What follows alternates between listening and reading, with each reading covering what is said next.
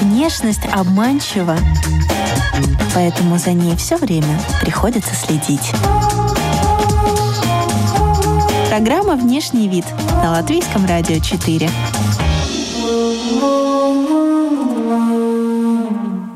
Сегодня в выпуске вы услышите. Получается, что по улице идет копна вот этих рыжих волос в, чер- в черном. Это первый взгляд в зеркало, когда тебя снимают полотенце, ты смотришь на себя, и ты примерно, ну, если есть тяжелый случай, ты, конечно, видишь сразу. Количество более седых людей в раннем возрасте намного увеличилось. А то, что русы есть темно-русые, светло-русые, средние русые, русо-пепельные и так далее, это уже наша история. Кожаный костюм, который мы носим все время, нужно все-таки напрягать, и за ним нужно следить. Здравствуйте, дорогие друзья! В эфире радиопрограмма и подкаст «Внешний вид». У микрофона Алиса Орлова. Как всегда, у нас темы моды и красоты. И с нами сегодня замечательный гость. Нам очень повезло. Беатриса Кокон, парикмахер, колорист. Здравствуйте, спасибо за приглашение. У нас есть э, микрорубрика в начале программы. Она называется «Визитка». Соответственно, уже из названия понятно, что наш гость может представиться так, как ему хочется. 15 лет я работаю парикмахером-колористом, помогаю людям найти себя, свой образ, э, поменять, повлиять на их жизнь. Вкратце, на, наверное, так. И сразу же вопрос. Э, я думаю, что у кого-то из аудитории он возник. Мы привыкли к тому, что есть э, парикмахер, мы привыкли к тому, что есть стилист, но есть еще и колорист. И это банально, но все же я спрошу, в чем разница? Ну, я думаю, как и во всех профессиях, конечно, есть нюансы, да, и есть такие моменты, когда профессии делятся, да, те же врачи, у нас есть и терапевты, там, и хирурги и так далее. А в нашей специфике тоже есть такая история, что есть люди, которые любят стричь, есть люди, которые любят делать прически, и вот я обожаю работать с цветом. Относитесь ли вы свысока, как специалист, э, к другим парикмахерам? Потому что вы все-таки э, проходили такое вот узконаправленное обучение. А мы изначально все проходим одинаковые да, тренинги и парикмахер широкого профиля. И потом уже, естественно, ты выбираешь стезю, и это немножко делится. И тогда, а, когда ты, получив диплом, повышаешь свою квалификацию, тогда ты можешь немножко углубиться и выбрать для себя вот эту спецификацию. И вот тогда уже начинаются те узконаправленные тренинги. Кто-то выбирает стрижку, да, кто-то выбирает э, стиль и работу с одеждой, там, допустим, мейкап там дополнительно. В какой период жизни вы поняли, что вам нужно, чтобы все замешивалось? И когда вы влюбились в цвет? А я, наверное, с детства, потому что я рисую, и художественная школа была, и э, то есть у меня есть другое образование из другой жизни, которым я не работала, но училась, это было очень интересно. Это ландшафтный дизайн, и э, уже было понимание формы, силуэта, цвета, перспективы и так далее, и так далее. Поэтому мне э, вторая уже профессия, она далась совершенно с другим взглядом. Вопрос к вам, как к человеку, который все-таки имеет отношение к академическому рисованию, как вы сказали. Как вы относитесь к художникам эпохи Возрождения? Потому что я вас вижу сейчас, идут конкретные ассоциации. Вот ваш имидж, ваш образ, этот золотисто-рыжий цвет волос. И угадывается такая немножко, немножечко флорентийская школа.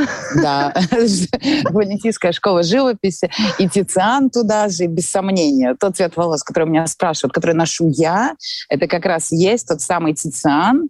Его можно собрать тоже в наши дни. Он выглядит абсолютно натурально, но он такой вот рыжий, тот самый с картин эпохи Возрождения.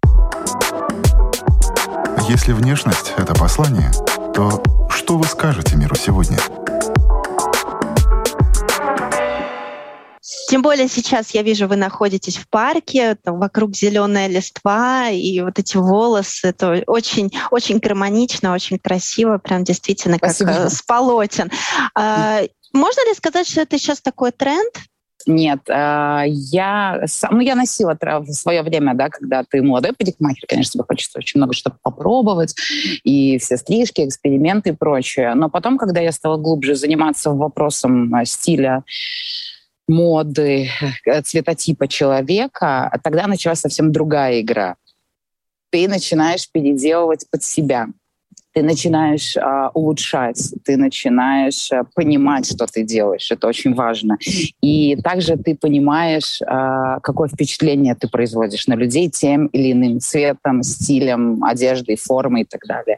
И, соответственно, с этим, как я уже сказала, с этим впечатлением можно играть. Сегодня ты один, завтра ты другой не выбираю сейчас для себя, допустим, очень какие-то трендовые оттенки, потому что я э, хочу, чтобы это было более гармонично со мной. Когда мы общались в прошлый раз, э, у вас был совсем другой имидж, да. э, длина волос, э, цвет волос. Что изменилось? Почему вы вот почувствовали себя именно так, вот в этом э, рыжем цвете? И исходя из того, что вы сказали ранее, какое впечатление вы сейчас хотите произвести? Мы с вами виделись, если я не ошибаюсь, по-моему, в 2017 Я была ледяной блондинкой с каре. Он закончился, мне надоело, я захотела что-то новое. Время идет, естественно, ты меняешься, да.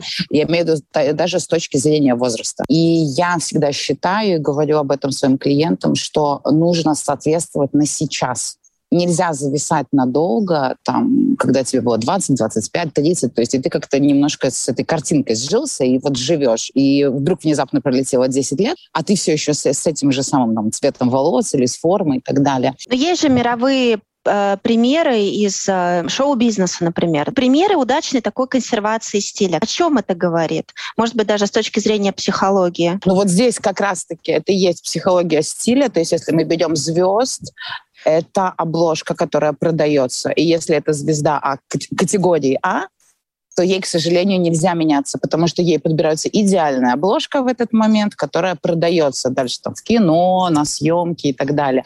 Им они заложники. Хорошо, если какие-то универсальные рекомендации, э, в какую сторону лучше идти вместе с тем, как э, шагает твой возраст? Ну, я скажу так, что самое важное — это, пожалуй, всегда следить за цветом кожи, потому что он у нас меняется с течением времени, да, вот у женщин например, появляется пигментация и так далее.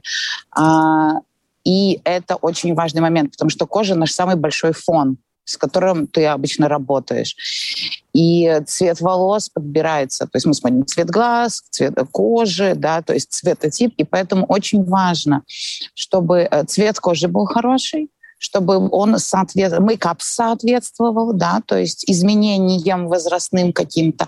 Но а, если мы говорим уже о цвете волос, то, конечно, дальше ты смотришь человека и более индивидуально подбираешь ему. Но я всегда советую э, еще одну такую вещь, что ты должен, чем больше седины, чем больше возраста, ты идешь в светлую сторону. Его сложнее добиться правильного оттенка. Э, в это надо больше вкладываться, больше временных да, ресурсов, да. материальных ресурсов, да. и это как бы накладывает накладывает определенные обязательства перед своими же вот да. этими новыми светлыми волосами. Но если мы, допустим, говорим о вот э, категории там 50 и 60 плюс, да, то мы берем там практически стопроцентно седые волосы, к примеру, то здесь эта история становится проще. Когда ты светлый, нежели когда ты темный. Были ли в вашей практике случаи, когда исходя из возраста, молодая женщина э, рано посидела и там до 30, допустим, действительно приходит и плачет и, и не знает, что ей делать. Я могу сказать, что вот даже за последние 15 лет, когда я только начинала, по сравнению с тем, что я наблюдаю сейчас, а количество более седых людей в раннем возрасте намного увеличилось.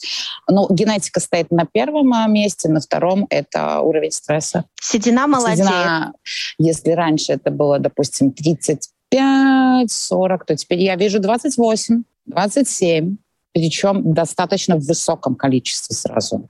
А что можно сделать в этом случае в домашних условиях, не обращаясь к специалисту? И можно ли что-то сделать? Качественно закрасить седину, я скажу откровенно, в домашних условиях сложно, потому что красители масс-маркета, они не, ну, если просто простым языком говорить, да, они не такие пигментированные.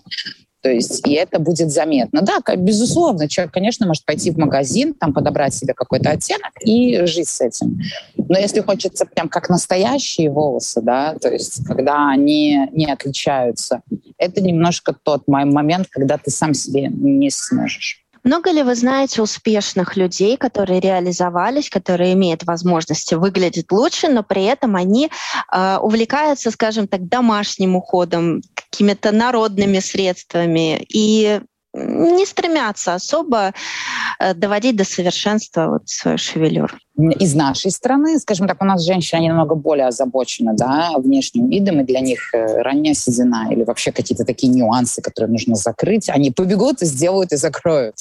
Да, то есть если мы будем обращаться вот к истории каких-то зарубежных, то, конечно, для меня очень большой показатель, я обожаю Мэй Маск она прекрасно выглядит, э, у нее шикарный цвет волос, у нее абсолютно белая, красивая седина, и я не представляю ее в другом цвете. Это мама Это Илона очень... Маска. Да, да, у нее прям замечательно собранный образ. Я считаю, что стилистам там нужно поставить не 10, а 12 плюс. Ну, я очень много фотографий ее разглядывала. Она стопроцентно белая. У нее просто удачная история с сединой. Я думаю, что там используются какие-то шампуни, может быть, оттеночное что-то, но не больше. Но это видно таким, скажем, вооруженным глазом, да, специалисты. Мы там разглядываем фотографии, увеличиваем их. Вот. А у нее и форма, стиль, мейкап, то есть у нее все очень хорошо подобрано. Вы сказали, вы разглядываете, увеличиваете, изучаете. Обожаю, конечно, конечно. Это всегда дополнительный опыт, э, потому что сейчас клиенты приходят очень, скажем, они такие же, они тоже любят, они интересуются в интернете огромное количество информации, и нужно быть под, под, подготовленным. То есть они приходят э, иной раз, показывают э, на телефоне что-то фотографию и хотят так, как у этого человека? В 99% случаев. Э, как вы оцениваете эту тенденцию тогда со стороны вот этого потребителя? А, я рада, потому что я понимаю, куда человек идет, что ему интересно. И когда мне показывают картинку, я, у меня есть уточняющие моменты. Конечно, мы там увеличиваем и смотрим волосы и пряди. Я закрываю лицо, допустим, чтобы понять, человеку точно нравятся эти волосы или ему нравится девушка в целом, да, и ее внешность. Были ли в вашей практике такие случаи, когда, допустим, э, человек показывает на серый и говорит, вот этот цвет баклажан, я хочу. А, скажем так, были немножко неадекватное восприятие цвета. То есть что, что для меня, я даже проконсультировавшись там, с, с коллегами, со специалистами, говорю, нет, ну, ребята, ну вы посмотрите, ну я ведь нормально вижу, у меня все хорошо со зрением. То есть человек смотрит на серый цвет и говорит, ну он такой золотистый, ну не то, что золотистый, ну такой нейтральный.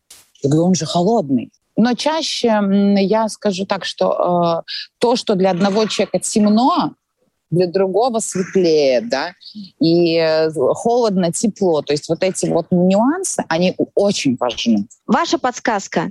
На какой стадии можно понять, что что-то пошло не по вашему замыслу? Если вот я как клиент, да, это первый взгляд в зеркало, когда тебя снимают полотенце, ты смотришь на себя, и ты примерно, ну, если есть тяжелый случай, ты, конечно, видишь сразу. Если это нюансировка цвета, и блондинки, допустим, да, это какие-то сложные оттенки, то всегда нужно дождаться, пока волосы высушат и обязательно смотреть на дневном свету. Потому что дневной, дневное освещение, скажем, ну, в нашей стране сложнее, потому что меньше солнца зимой, да, или там осенью. Но дневной свет — это самая честная история. Мокрые волосы же всегда темнее. Да, более матовыми, и они искажают оттенок, съедают оттенок, и поэтому нужно всегда дождаться полную того, как они высохнут полностью. А если у меня действительно нет понимания, э, где холодный, где теплый, я не разбираюсь, где э, пепельный, где пшеничный. Э, есть такие люди, которые Есть. уже и это не Есть. связано с дальтонизмом. Это нюанс цвета. Мой глаз тренированный, он видит ну, больше оттенков, соответственно, я сразу вижу какие-то вещи. А для других людей это может быть просто светлый, там просто, ну, не пшеничный, русый. А то, что русы есть темно-русый, светло-русый, средний-русый, руссо-пепельный и так далее, это уже наша история.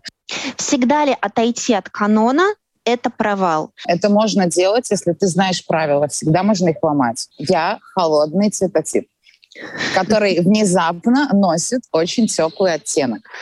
Чтобы сделать это, я поменяла немного цвет лица, то есть я стала немножко загорать, да, бледность, но такая, то есть немножко цвет кожи нужно было поменять, когда ты даже, когда начинала краситься в рыжий, я хожу, ходила в соляре, даже так. Поменя, меняется мейкап, ты перекрашиваешь брови, и хоп, и все это выглядит органично. Но если бы я одела такой теплый цвет на то, что у меня в повседневной истории, когда ты бледный, у тебя там, допустим, краснит кожа, как бывает у холодных цветов, э, э, типажей, то, конечно, это бы выглядело ну, не гармонично. То есть надо учитывать какие-то правила. И если а, очень, скажем так, диаметрально человек хочет, вот он холодный, хочу теплый, то он должен понимать, что есть моменты, в которые он должен будет играть каждый день. Носить мейкап, поменять гардероб. То есть все равно что-то что будет отягощать историю. Не спринт, а длинная дистанция все-таки, да, да? да? Мы определились э, в начале, что Тициан стайл, назовем это так. Да. Подыгрываете ли вы этому стилю э, еще с помощью одежды? С одеждой сложнее, потому что вот рюши и вот вся эта история — это не мое. И поэтому получается... Я очень люблю брючные костюмы, и черный, очень, ношу очень много черного цвета. Это ломание вот как раз-таки стереотипа, потому что теплые типажи, они не всегда не во всех случаях носит черный оттенок, но я это делаю, получается, что по улице идет копна вот этих рыжих волос в, чер- в черном. Я мерила там всякие платья на себя, то есть если уже делать вот этот женственный образ, этими волни, мои волосы волнистые от природы, мне, наверное, было too much. Говоря об этой невыносимой красоте, невыносимом новом образе, самый короткий промежуток, когда после окрашивания и смены имиджа человек снова приходил, чтобы вернуться в прежний или еще на что-то другое поменять? Уху-ху, у меня таких историй мало, потому что м- я стараюсь видеть всегда заранее. То есть э, сможем или не сможем, готов человек или не готов, потому что если он не готов, я скажу, давайте еще немножко подождем. Сейчас мы сделаем вот это и вот это, но если не готов... Но было несколько случаев, наверное, таких в практике, э, но это неделя, это максимум неделя. Если нету за плечами многолетнего какого-то сотрудничества, как вы можете понять, это вот он в состоянии аффекта, грубо говоря, да, это делает? Такое тоже бывает, Или... да. А когда человек начинает колебаться, задавать вопросы, то есть, а точно, а может быть, а может быть что-то другое, а мне не подойдет, а подойдет, я говорю, так, вот здесь мы останавливаемся, и пока пострижем кончики. Если внешность — это послание, что вы скажете миру сегодня? Но, допустим, человек сам сделал этот осознанный выбор, ему э, с этим ходить. Бывают ли ситуации, когда в семье не принимают этот новый облик. Это тяжелые случаи, я наблюдала, потому что для меня это всегда вопрос. Ну вот мы берем, да, там условно пара. Все взрослые люди. Категория 30-40 плюс. И вот она мечтала и сделала, да, там, перекрасилась. Приходит и через два дня звонит. Я не могу, муж сказал, что мне не нравится. Ему. У меня следующий вопрос. Тебе нравится? Тебе с этим хорошо? Потому что дальше мы уходим в абсолютно историю, психологию семейной, э, работы с семейным психологом. Почему муж не готов принимать э, жену? У нее может быть новый возраст, у нее может быть новая работа, у нее может быть новый статус. Он не готов к тому, что она поменяется. Вот он ее полюбил там в 20 лет, условно. И он не хочет, чтобы она сдвинулась с места. То есть здесь идет вопрос уже о принятии э, партнера э, и выставлении границ, о том, что он навязывает свои какие-то условия делать. То есть это очень легко проверить да, с помощью внешности. То есть и тут мы уходим в дебри психологии. Что вам нравится в стиле молодых ребят, как девушек, так и мужчин? Ну, возьмем возраст до, скажем, до 25. Ой, я вообще очень люблю смотреть э, за тем, что происходит вокруг, особенно за подростками. У меня дочери 16 лет, в декабре 17 будет. И я с интересом наблюдаю, как она развлекается, и как она открывает для себя мир моды, как она хочет выглядеть интересно, да, и вот что в ее понимании интересно, потому что я стараюсь там особенно пока не лезть со своими советами, но очень рада, когда, конечно, она меня спрашивает. Они не боятся, они могут отойти от правил, они не боятся провала. Если он сегодня плохо выглядит, он завтра переоденется. А с людьми нашего возраста и старше мы так сильно боимся. Ну, есть несколько трендов, которые как-то вот вошли вот в это пространство вместе с э, тиктокерами, да, и лидерами мнений у молодого поколения. Это там накрашенные ногти у мужчин, да, вот я сейчас наблюдаю, это очень активный тренд. Татуировки на лице. Э, такие веяния мы переживаем каждые 20 лет. Середина 90-х, и вот это та же история, это дреды, дреды, это бэги джинс, это растянутые свитера в полосочку, да, это шествие татуировок по всему миру внезапных, это расцвет пирсинга в конце 90-х, начале 2000-х, брови ниточка, можно перечислять огромное количество всего.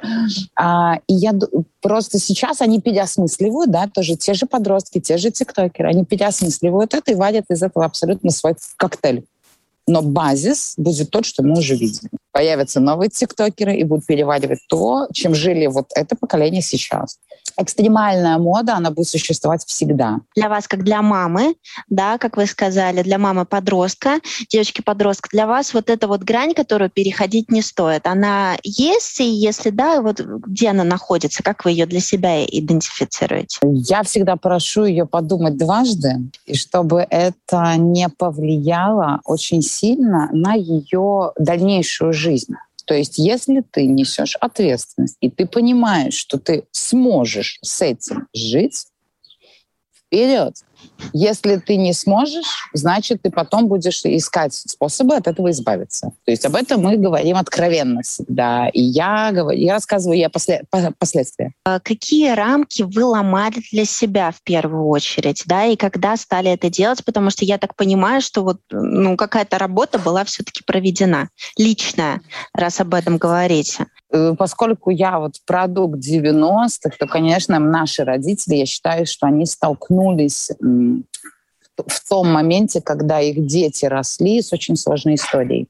Потому что изменилась страна внезапно, да, внезапно произошел совершенно другой устой вокруг закружился. В этот момент у тебя сразу же вырастает ребенок, которому нужно объяснить, что происходит вокруг и как-то жить. И нашим родителям здорово досталось, конечно. Для меня первый э, лом рамок это был, конечно, постричь с длинных волос каре. это была мечта. Волосы у меня были по пояс, и до 16 лет мама мне упорно не давала стричься. Ну, я далеко не, не ушла, я взяла ножницы и постригла себе каре сама, если вкратце. А в нашей семье формировалось отношение «учись», работы, а со внешностью мы потом посмотрим. Даже так, не то, что там красивый или некрасивый. Нет, конечно, для мамы я самая красивая. С длинными волосами особенно. Даже сейчас. Поэтому а в нашей семье все было заточено на то, на успех на работу, на результат, на образование. То есть дальше уже смотрит, э, ты соответствуешь или нет. Да, и поэтому я долго очень не считала там себя особой красавицей в вопросах, ну что такого. Не потому, что тебе говорят, что ты некрасивый. Нет, просто фокус смещен. Потому что есть другие вещи, которые ты должен сделать. А в какой момент выбрали профессию, в которой вы сейчас работаете? достаточно уже ну, в зрелом возрасте для нашей профессии, потому что обычно все идут там в 17-18 лет, я в нее пришла в 25-26. Поэтому это такой достаточно поздний старт, и, соответственно, моя карьера была намного интенсивнее, мне приходилось делать больше, да, там в первую пятилетку, скажем так, быстрее добирать опыт, быстрее учиться, больше вкладывать, больше практики, потому что у тебя рядом стоят ребята, которым 18, там условно, да, и у них еще впереди масса времени, а у тебя этого времени нет. Поэтому это, наверное, и сформировало вот э, всю мою историю. То есть на протяжении первых пяти лет я очень много работала. Потом я погрузилась в преподавательскую деятельность. И сейчас я уже на вот 15 году, я уже пожинаю плоды того, что я сделала в первые 10 лет. А что думаете об эйджизме? Если поймать себя в какой-то момент, на какой-то мысли, на каком-то разговоре, мы же сами тоже подыгрываем каким-то стереотипам. Сами иногда о себе говорим, ой, ну мне это уже поздно. Эйджизм он настолько широк и всеобъемлющ в нашем обществе, что об этом можно, наверное, говорить э, днями. Вот я как женщина, я с этим сталкиваюсь повседневно. И вот то, что вы сказали, вот когда ты слышишь с разных сторон такие простые вещи, там, ой, ну я бабка, куда мне там до этого, да, или я не могу одеть. И вот э, он возвращен просто на почве Потому что вот то, как наши женщины стараются ухаживать за собой и продлить молодость, потому что первоначально вот это главное, это и показатель, насколько эйджизм силен. Никто не хочет стареть, все безумно боятся, начиная от того, что лишняя морщина, заканчивая тем, в каком возрасте тебя возьмут на работу.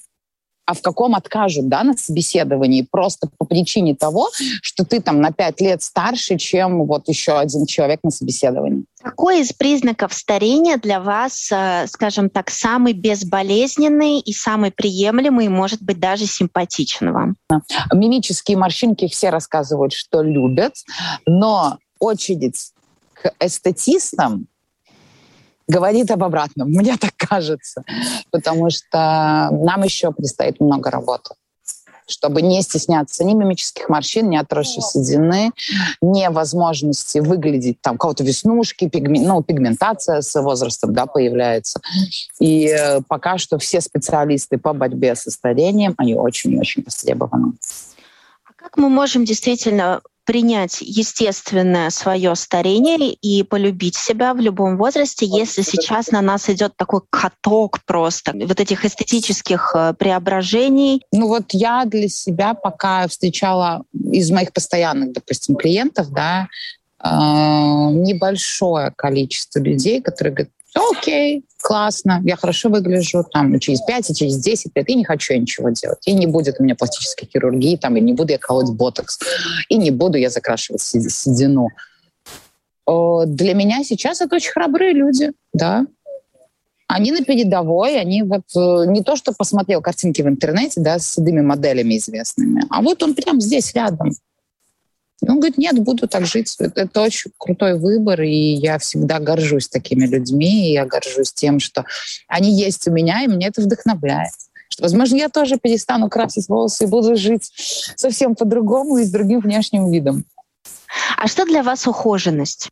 Это внутреннее состояние, это чувство расслабленности, это хороший сон, это, это хорошая кожа однозначно. Что больше похоже на любовь к себе? Это проявление сейчас э, бодипозитива, когда в любом состоянии, в любом весе, э, причесанная, не причесанная, я себя люблю, или когда идет очень большой вклад э, всевозможных ресурсов в свою внешность. Вот мне кажется, что вот все, что вы обозначили, это такие две крайности, которые я наблюдаю, допустим, очень часто и в Инстаграме я активный пользователь.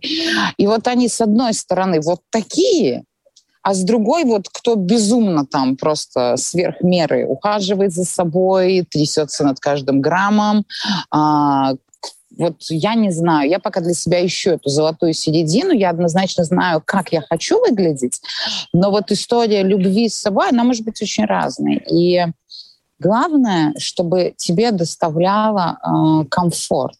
Но комфорт — это опять-таки вопрос, потому что можно так раскомфортиться, что ты уйдешь в одну из границ. Я нащупывала, да, я постоянно экспериментировала. Я однозначно понимаю, что мне намного лучше в другом весе, в другом внешнем виде, чем я была, допустим, там несколько лет назад. И когда я вот нащупала, что да, мне так нравится, у тебя сразу же увеличивается количество любви к себе.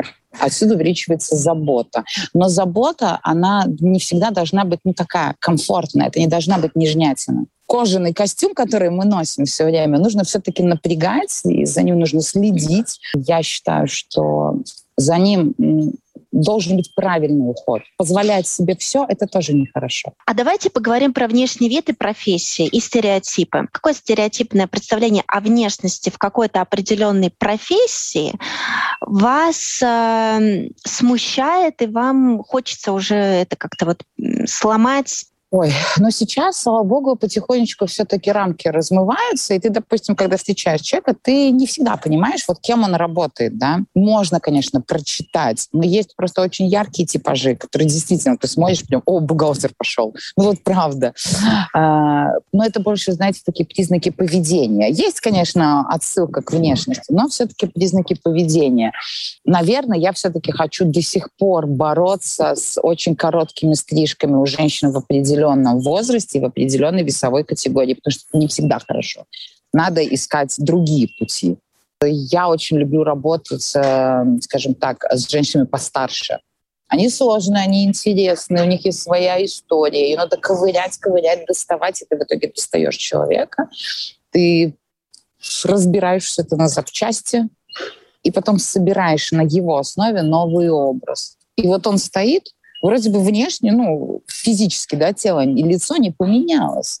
Но ты вот перекрасил, переодел, и он так раз и скинул 10-15 лет. Что в пандемию, э, в самые вот эти пиковые тяжелые моменты давало вам э, чувство комфорта? Ой, Локдаун вообще прошел очень хорошо. Я никогда так долго не отдыхала. Парикмахерский локдаун был с середины декабря до начала марта. Это два с половиной месяца. Такого длительного отпуска у меня не было никогда. В целом я рада, что за пандемию многие расслабились, прекратили так истерично относиться к себе, прекратили э, играть в достигаторов, остановились, послушали, услышали наконец-таки. Я для себя открыла новые книги, учебу новую. То есть я не хотела тратить это время. Но вначале, наверное, как и все, я просто выдохнула. Потому что бежишь, бежишь, бежишь, все время куда-то что-то делаешь. И я слышала очень много похожих вот именно комментариев на эту историю, что остановились, подумали, остановились, выдохнули, пересмотрели свои ценности, пересмотрели вообще окружающий мир, людей, да, и в, в браке, в семье, людей вокруг, то есть все это на самом деле не так плохо, если мы говорим с психологической точки зрения. Это была большая перезагрузка. Скажите, а человек вообще может что-то закрепить? Вот этот новый опыт, он вообще может усвоиться и закрепиться? Потому что сейчас же снова побежали опять волосы наращивать, ноготочки, реснички. Ноготочки, реснички, да. Да, но уже вернулись с другими. Вот, то есть еще в прошлом году, когда мы говорим о начале, допустим, пандемии, да, и вот шел год, и в течение года я наблюдала клиентов, они вот менялись, и вот тогда был этот скрип, я прям видела и слышала вот скрип характера, да, привычек, то в этом году они уже перешли и было те, кто, да, вышли мы из локдауна и начали опять работать.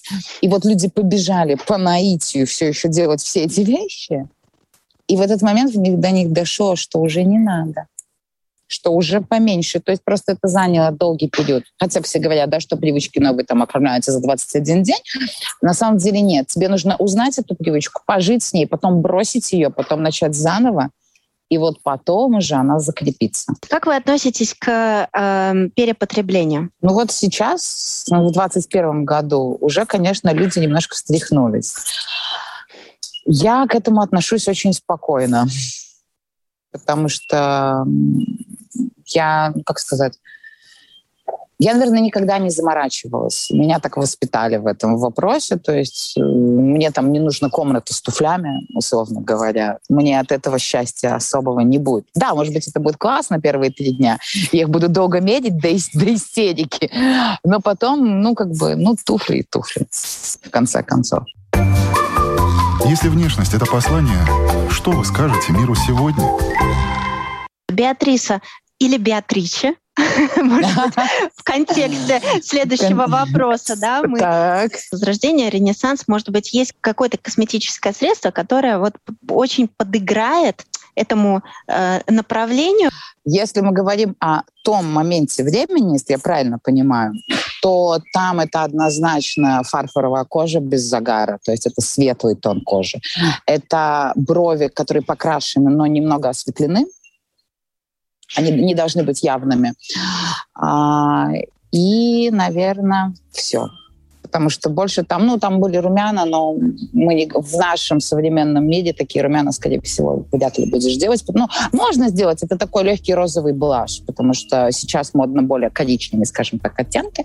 В то время это, кожа должна была быть белая, ровная и немножко вот розоватая. То есть ноль загара. Ходим только по теневой стороне улицы.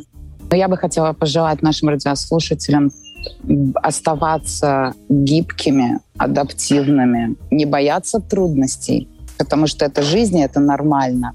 Отстаивать свои границы и попытаться даже в такое время быть счастливыми и радостными потому что жизнь не останавливается, мы все равно ее продолжаем жить. А спасибо большое за приглашение еще раз. С вами была Беатриса Кокон, парикмахер-колорист. О рыжих волосах, канонах, выборе современных подростков, о коротких стрижках и о том, как не раскомфортиться. Об этом и многом другом мы говорили в радиопрограмме и подкасте «Внешний вид». Слушайте нас по пятницам в 10.10 .10 утра на Латвийском радио 4 и как подкаст на всех популярных платформах. У микрофона была Алиса Орлова. До новых встреч, до новых тем, до новых трендов. До свидания.